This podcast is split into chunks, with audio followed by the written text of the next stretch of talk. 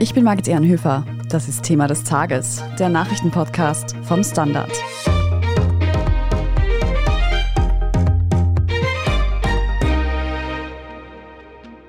I cannot deliver the mandate on which I was elected by the Conservative Party.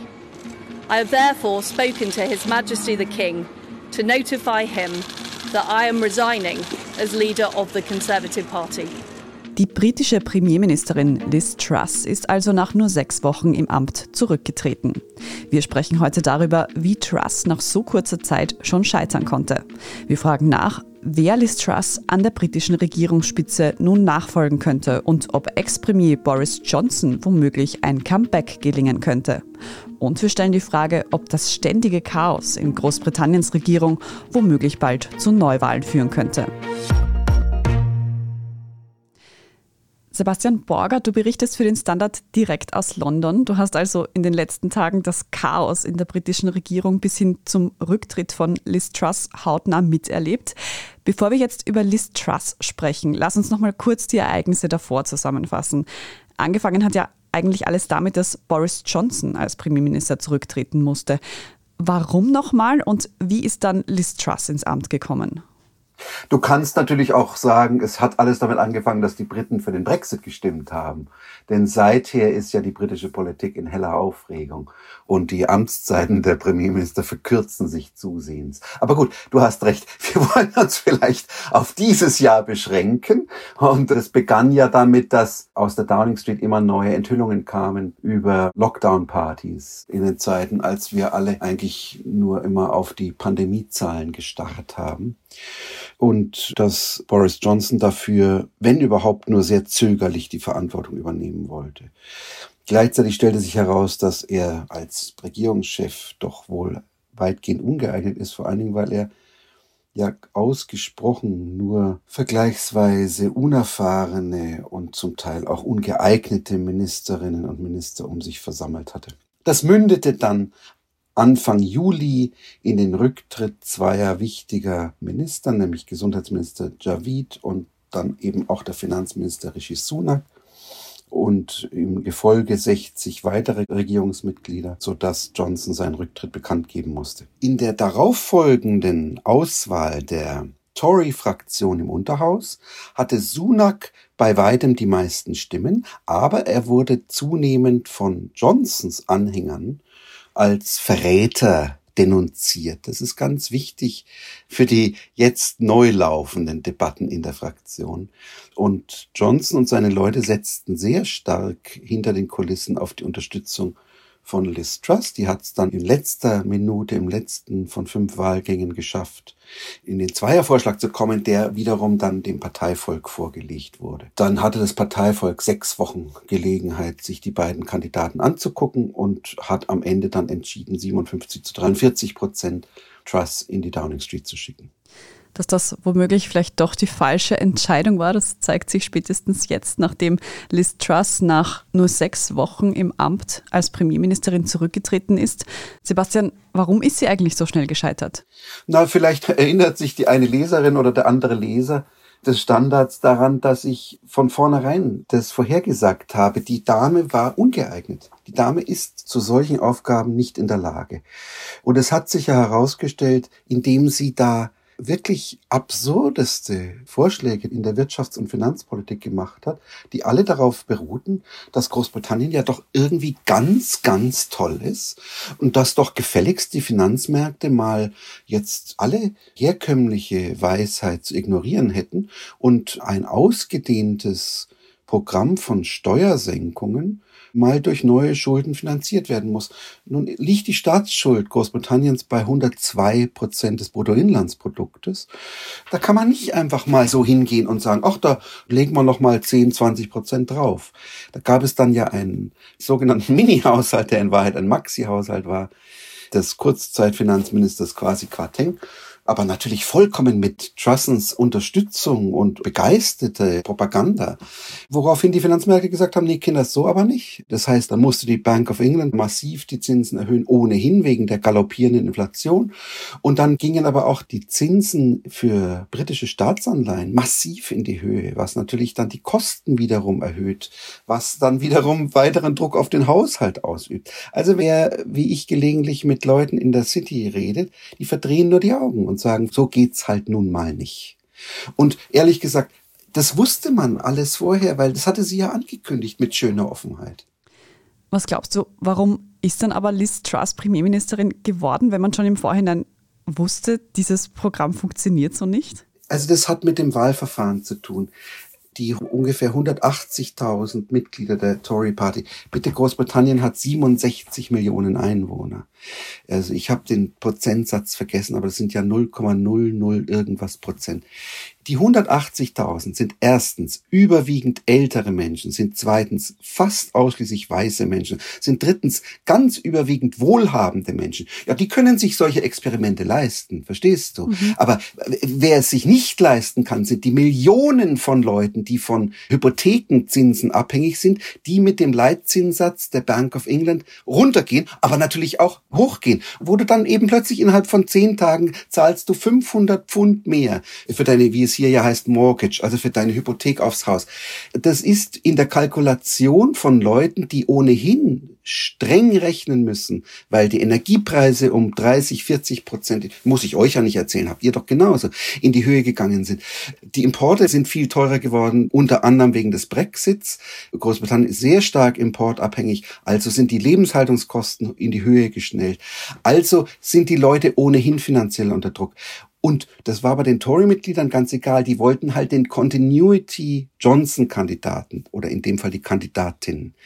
Wie gesagt, Truss war ja ganz stark indirekt nur, weil er natürlich dazu öffentlich nichts gesagt hat, aber ganz stark von Johnsons Anhängern unterstützt worden. Und Sunak galt eben als Verräter. Aber der hat immerhin doch gesagt, es handelt sich hier um Fantasieökonomie.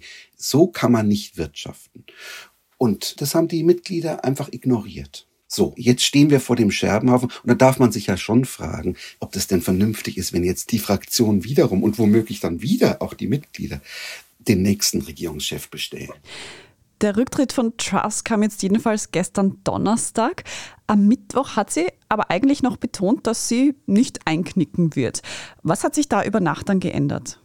Ja, da haben sich zwei Sachen geändert. Erstens ist ihr ja die Innenministerin Suella Braverman zurückgetreten, die Galionsfigur des ganz harten rechten Flügels. Also das grenzt schon an übelsten Rechtspopulismus, was die Dame vertritt. Und zwar ging es dabei um die Einwanderungspolitik. Truss hat ja wie alle ihre Vorgänger auch immer davon geredet, man werde die Nettoeinwanderung auf mehrere Zehntausend reduzieren. Und das findet Frau Braverman auch ganz wichtig. Das geht aber gar nicht, weil der Arbeitsmarkt total gesättigt ist und die Wirtschaft schreiend nach neuen Arbeitskräften verlangt. Also hatten Truss und der jetzt amtierende Finanzminister Hunt gesagt, wir müssen da doch etwas mehr lockern, als wir es zuletzt eigentlich vorhatten. Dagegen hat sich Braverman mit allen Mitteln gesträubt und ist dann wegen einer Petitesse zurückgetreten. Das war aus meiner Sicht ein reiner Vorwand. In ihrem Rücktrittsschreiben hat sie gesagt, wer Fehler macht, sollte die Verantwortung dafür übernehmen. Das war natürlich einerseits auf sich bezogen, weil sie da einen kleinen Fehler gemacht hatte. Aber in Wahrheit war das ein Angriff auf Trust, die ja eben für ihre viel schwerwiegenderen Fehler jetzt nicht zurückgetreten ist, sondern halt ihren Finanzminister hat über die Klinge springen lassen letzte Woche. So, das war das eine. Und das andere war, dass dann abends im Parlament eine Abstimmung über die Frage, ob man denn Schiefergas gewinnen solle, also das berühmte Fracking, dass diese Abstimmung in komplettes Chaos ausartete. Fracking war eigentlich im Wahlprogramm der Tories 2019 ausgeschlossen worden. Und jetzt natürlich im Zuge der Energiekrise wird nach allen möglichen Energieformen gesucht. Und da war nun Fracking wieder ins Gespräch gekommen, wobei die Bevölkerung ganz überwiegend, die Bevölkerung, die ja übrigens Atomkraftwerke ganz toll findet und gar nichts dagegen hat, aber Fracking finden sie nun überhaupt nicht lustig. Dementsprechend wollte Labour da die Konservativen unter Druck setzen. Und es gibt eine ganze Reihe von Konservativen, die das auch nicht wollen. Dagegen formulierte aber dann die Regierung, das handle sich jetzt um eine Vertrauensfrage in der Regierung Trust. Wie gesagt, Chaos im Parlament. Am Ende gewann Trust die Abstimmung. Aber der Eindruck, dass ihr komplett die Kontrolle entglitten war, war so stark, dass dann eben der Manager des zuständigen Fraktionsausschusses, Graham Brady, gestern Mittag zu ihr ging und sagte, deine Zeit ist abgelaufen. Sebastian, auch wenn Trust nur sehr kurz im Amt war und auch wenn ich schon ein Gefühl habe, in welche Richtung deine Antwort jetzt gehen wird, was wäre denn dein Resümee über ihre Amtszeit? Na, hier ist im Zuge der Brexit-Turbulenzen jemand ins Amt gekommen, die diesem Amt nicht gewachsen war, die nicht überschaut hat, was mit dem Amt verbunden ist. Sie hat natürlich die etwas missliche Situation erlebt, dass sie noch von der Queen bestellt wurde. Zwei Tage später war die Monarchin tot, dann musste sie also den Übergang zum neuen König managen. Das ist ja einigermaßen gut gelungen, natürlich nach Plänen, die 10, 15 Jahre alt waren.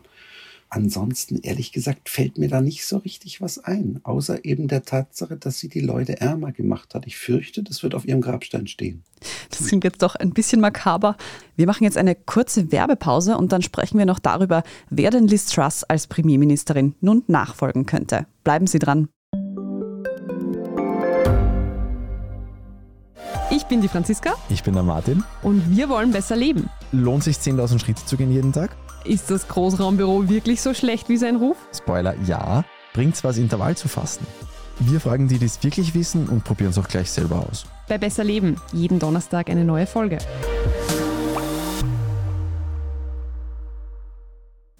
Sebastian, du befindest dich ja gerade in London. Wie ist denn dort eigentlich die Stimmung? Wie steht man in der Bevölkerung zum Rücktritt von Liz Truss? ach Gott, da gibt's ja doch, wie das dann immer so ist, unter 67 Millionen Leuten einige unterschiedliche Ansichten. Aber ich glaube, das überwiegt doch die Augenrollerei. Also, dass man sagt, Kinder, könnt ihr nicht irgendwie vernünftige Politik machen, die doch drängenden Probleme des Landes angehen. Truss hat ja das kann man immerhin noch sagen, nachdem die konservative Regierung die Leute Wochen und Monate lang im Unklaren gelassen hatte, immerhin dann im September ein recht ambitioniertes Paket aufgelegt, um den Leuten in der Energiekrise aus der Patsche zu helfen. Es musste sie allerdings natürlich auch jetzt im Zuge der jüngsten Verwerfungen schon wieder teilweise zurücknehmen. Aber gut, man ist mal über den Winter gesichert, dass die Leute einigermaßen noch heizen können, ohne bankrott zu gehen. Und das andere Problem ist natürlich der russische Überfall auf die Ukraine. Das andere Problem ist die Frage, wie geht es jetzt mit der Energieversorgung weiter? Und wie erhöhen wir denn, das steckt ja letztlich dahinter, wie erhöhen wir die Produktivität, bei der ja Großbritannien seit mehr als zehn Jahren hinter den vergleichbar großen Volkswirtschaften Wirtschaften hinterherhinkt. Und daher kommt ja auch das Problem, dass die Wirtschaft nicht wächst, dass der Lebensstandard relativ stetig sinkt. Also da gibt es ja massive Aufgaben anzupacken. Und ich glaube, die Leute wären schon ganz froh, wenn die Regierung das jetzt auch mal tun würde. Also insofern wäre vielleicht ja nicht ganz schlecht, wenn man jemanden jetzt ins Amt bringt, der oder die einfach mal ein bisschen ruhiger agiert und nachdenkt, bevor sie oder er irgendwelche tollen ideologischen Projekte verkündet. Da kommen wir schon zur Frage aller Fragen, die sich aktuell wahrscheinlich viele stellen. Wer könnte denn Liz Truss nun als Premierminister oder Premierministerin nachfolgen? Gibt es hier schon Namen, die genannt werden? Natürlich. Als die Queen starb, wussten wir sofort, wer König wird.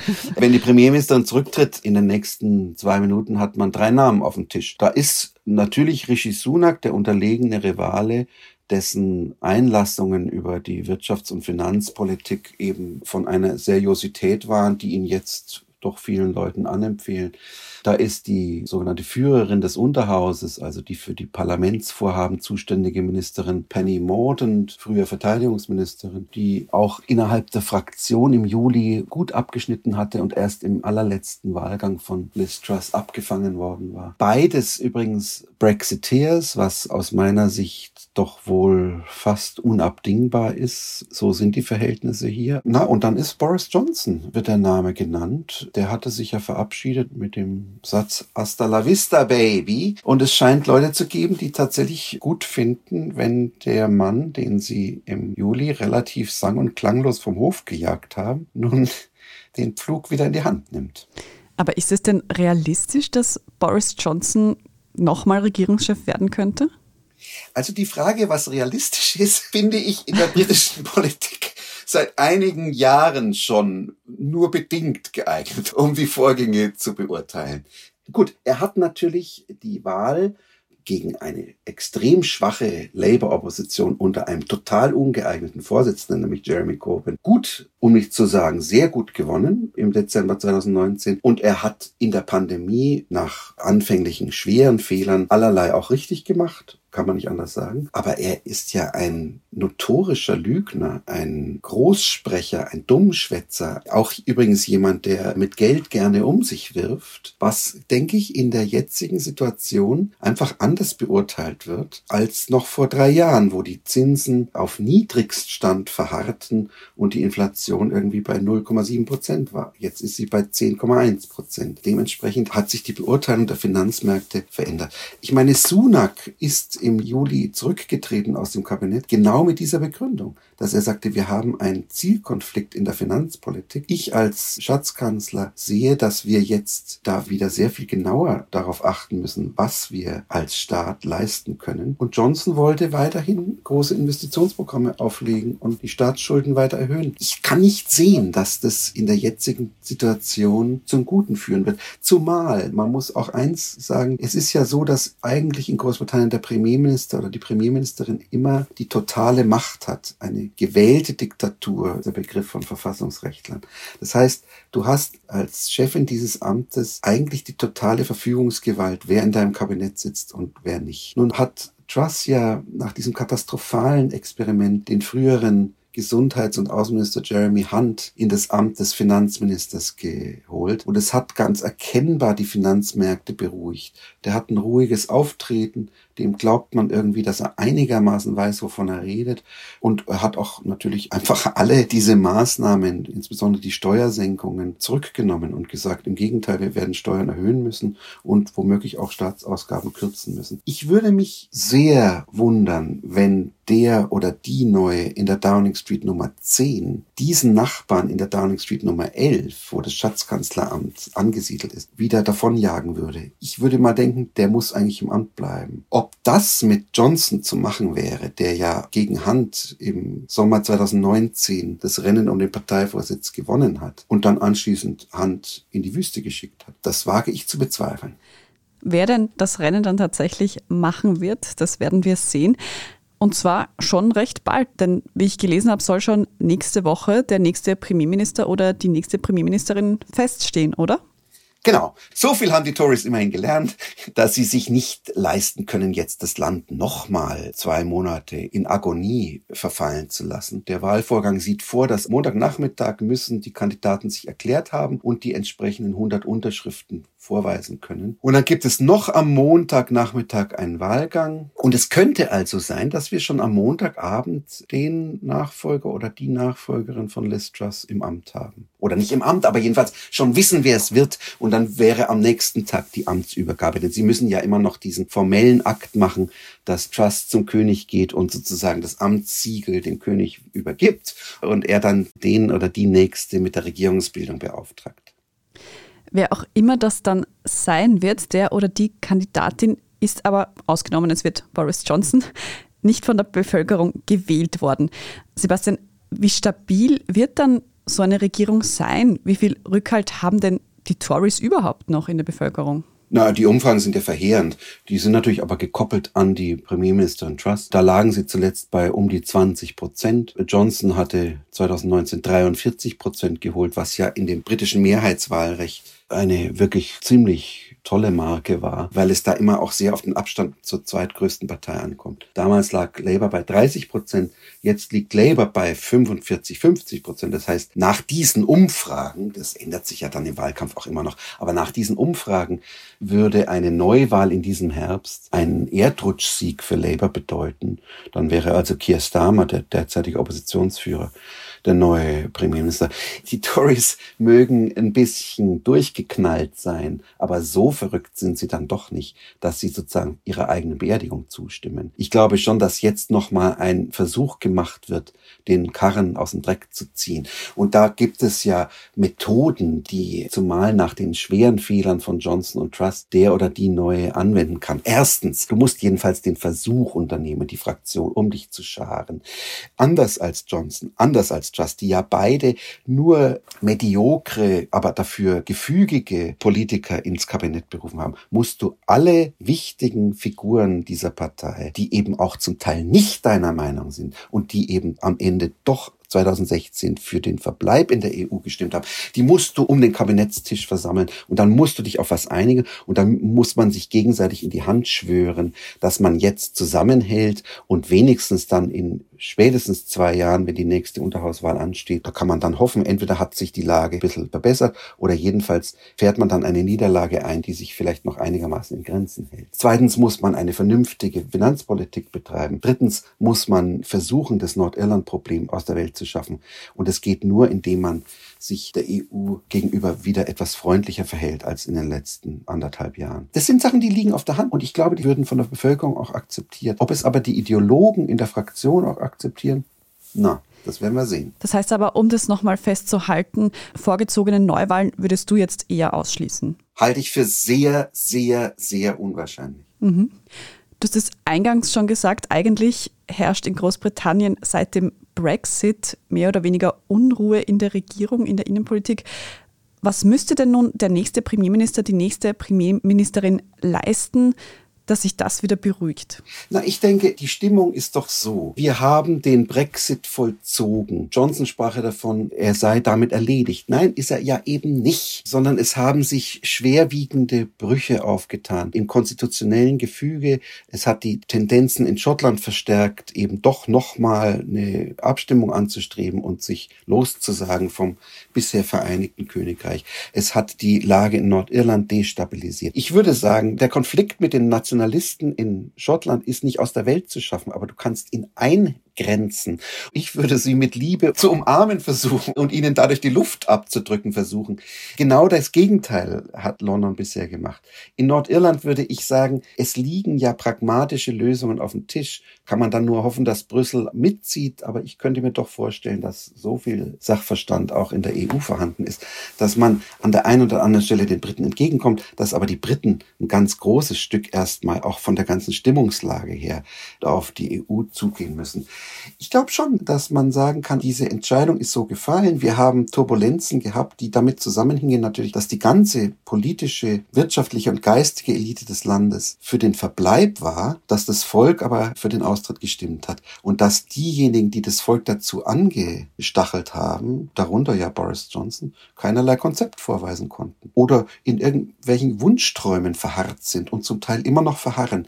Diese Leute, die muss man jetzt dann auch mal in die Ecke stellen und sagen, eure Zeit war, wir können ein vernünftiges Miteinander jetzt organisieren, denn schließlich ist ja nun mal Großbritannien jenseits des politischen Einigungsprojektes ein wichtiger Verbündeter Europas, die wichtigste Armee Europas, immerhin immer noch erstaunlicherweise Mitglied im UN-Sicherheitsrat, Atommacht mit globalen Verbindungen durch das frühere Empire. Also das ist ja eigentlich dann doch im beiderseitigen Interesse. Aber die müssen mal aufwachen und diese Brexit-Träume sich aus den Gliedern schütteln und den Entschluss fassen, jetzt gehen wir anders voran. Ich will diese Hoffnung nicht aufgeben, aber sagen wir mal, Gewissheit haben wir nicht. Das ganz bestimmt nicht.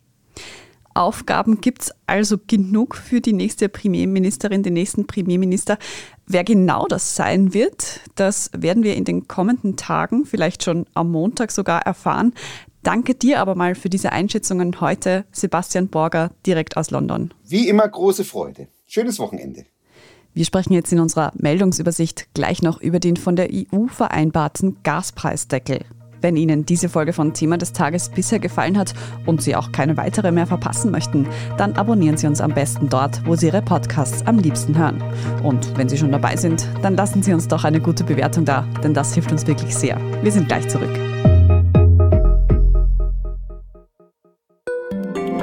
Tag, mein Name ist Oskar Bronner. Ich habe damals den Standard gegründet, damit man sich auf Basis unabhängiger Berichterstattung die eigene Meinung bilden kann. Guten Tag, mein Name ist Pony73 und ich poste beim Standard, weil ich genau das dort machen und meine Meinung auch sagen kann. Der Standard, der Haltung gewidmet. Und hier ist, was Sie heute sonst noch wissen müssen. Erstens, in der EU hat man sich nun auf einen gemeinsamen Gaspreisdeckel geeinigt. Günter Strobel aus der Standard Wirtschaftsredaktion. Wie kann man sich das vorstellen? Wie soll der ausschauen? Sagen wir so, man hat sich darauf verständigt unter den EU 27, dass die Gaspreise und die Energiepreise insgesamt sinken sollen und auch sinken müssen im allgemeinen Interesse.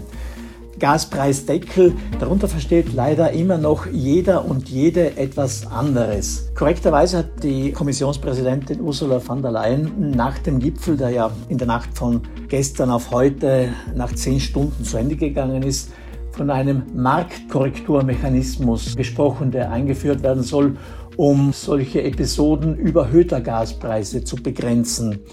Und das wird jetzt die Kunst der Mitgliedstaaten sein, in den nächsten Tagen, in den nächsten Wochen im Detail zu präzisieren. Weil, wie gesagt, jeder hat eine unterschiedliche Ausgangsposition und eigene Interessen. Und die große Frage wird sein, weil damit ja auch viel Geldeinsatz im Spiel ist, wie wird dieses Geld aufgebracht, wie stark muss jedes Mitgliedsland dazu beitragen. Hat man sich denn in dieser langen Sitzung von gestern auf heute auch noch auf andere Maßnahmen geeinigt in der EU, um eben der Energiekrise entgegenwirken zu können? Ja, in diesem Abschlussdokument, das nach der Konferenz, nach der Zusammenkunft verbreitet wurde, ist auch die Rede von einem befristeten, dynamischen Preiskorridor für Erdgasgeschäfte, den man einführen will. Was genau darunter zu verstehen ist, das ist noch ein bisschen Sache der Interpretation.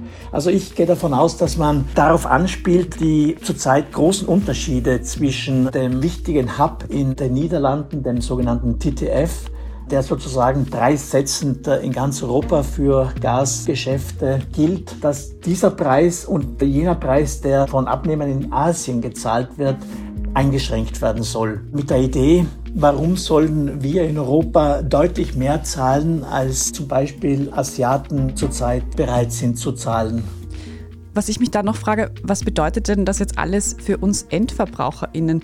Wann werden wir diese besprochenen Maßnahmen, wenn man so sagen kann, auch im eigenen Geldbörsel spüren? Sinn und Zweck der ganzen Übung ist es ja, dass die Preise insgesamt sinken und dass Haushalte wie Unternehmen, Gewerbe und Industrie davon profitieren und nicht mehr so viel für Energie ausgeben müssen. Wie genau das Ganze wirklich in den Geldbörseln der einzelnen Menschen zu spüren sein wird, ist die große Frage. Man hofft, das Ganze noch in diesem Jahr auf den Weg bringen zu können. Im Moment haben wir den Vorteil, dass die Gaspreise von den Spitzen deutlich zurückgegangen sind auf etwa 70 oder 60 Euro je Megawattstunde, wo wir aber schon Preise von 200, 250 Euro gesehen haben.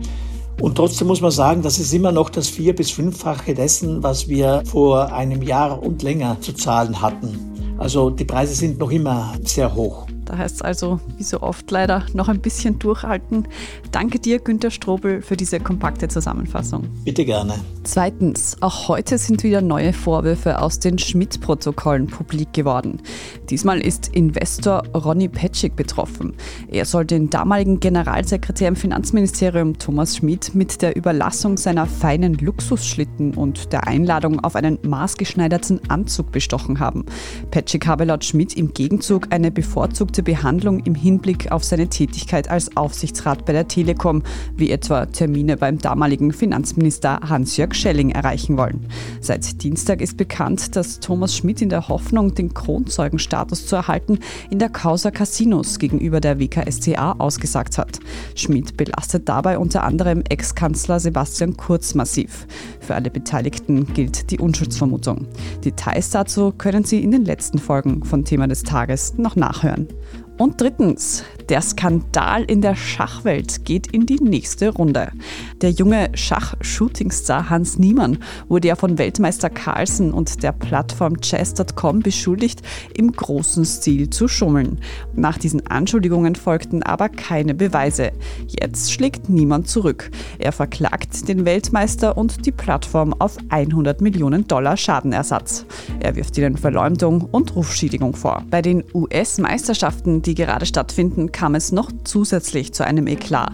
Während des Spiels zwischen Niemen und Samuel Savien nahm Savien die Königsfigur von Niemen, brach ihr den Kopf ab und stellte sie danach auf eine falsche Position zurück. Der Schiedsrichter musste intervenieren und Niemen gewann im Endeffekt das Spiel.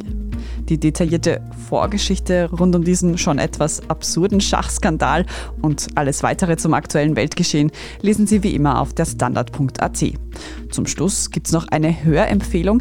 In der neuen Folge Edition Zukunft, unserem Schwesterpodcast, geht es diesmal darum, woher eigentlich das Geld für Klimaschutz kommt und was die Streitpunkte bei Klimaverhandlungen sind. Da also unbedingt auch einmal reinhören, überall wo es Podcasts gibt. Falls Sie Feedback oder Anmerkungen für uns haben, dann schicken Sie diese gerne an podcast.derstandard.at. Und wenn Sie unsere journalistische Arbeit unterstützen möchten, dann können Sie das ganz einfach tun, indem Sie ein Standard-Abo kaufen. Oder wenn Sie Thema des Tages über Apple Podcasts hören, dann, wenn Sie dort für ein Premium-Abo bezahlen. Wir freuen uns über jede Unterstützung. Ich bin Margit Ehrenhöfer. Danke fürs Zuhören und bis zum nächsten Mal.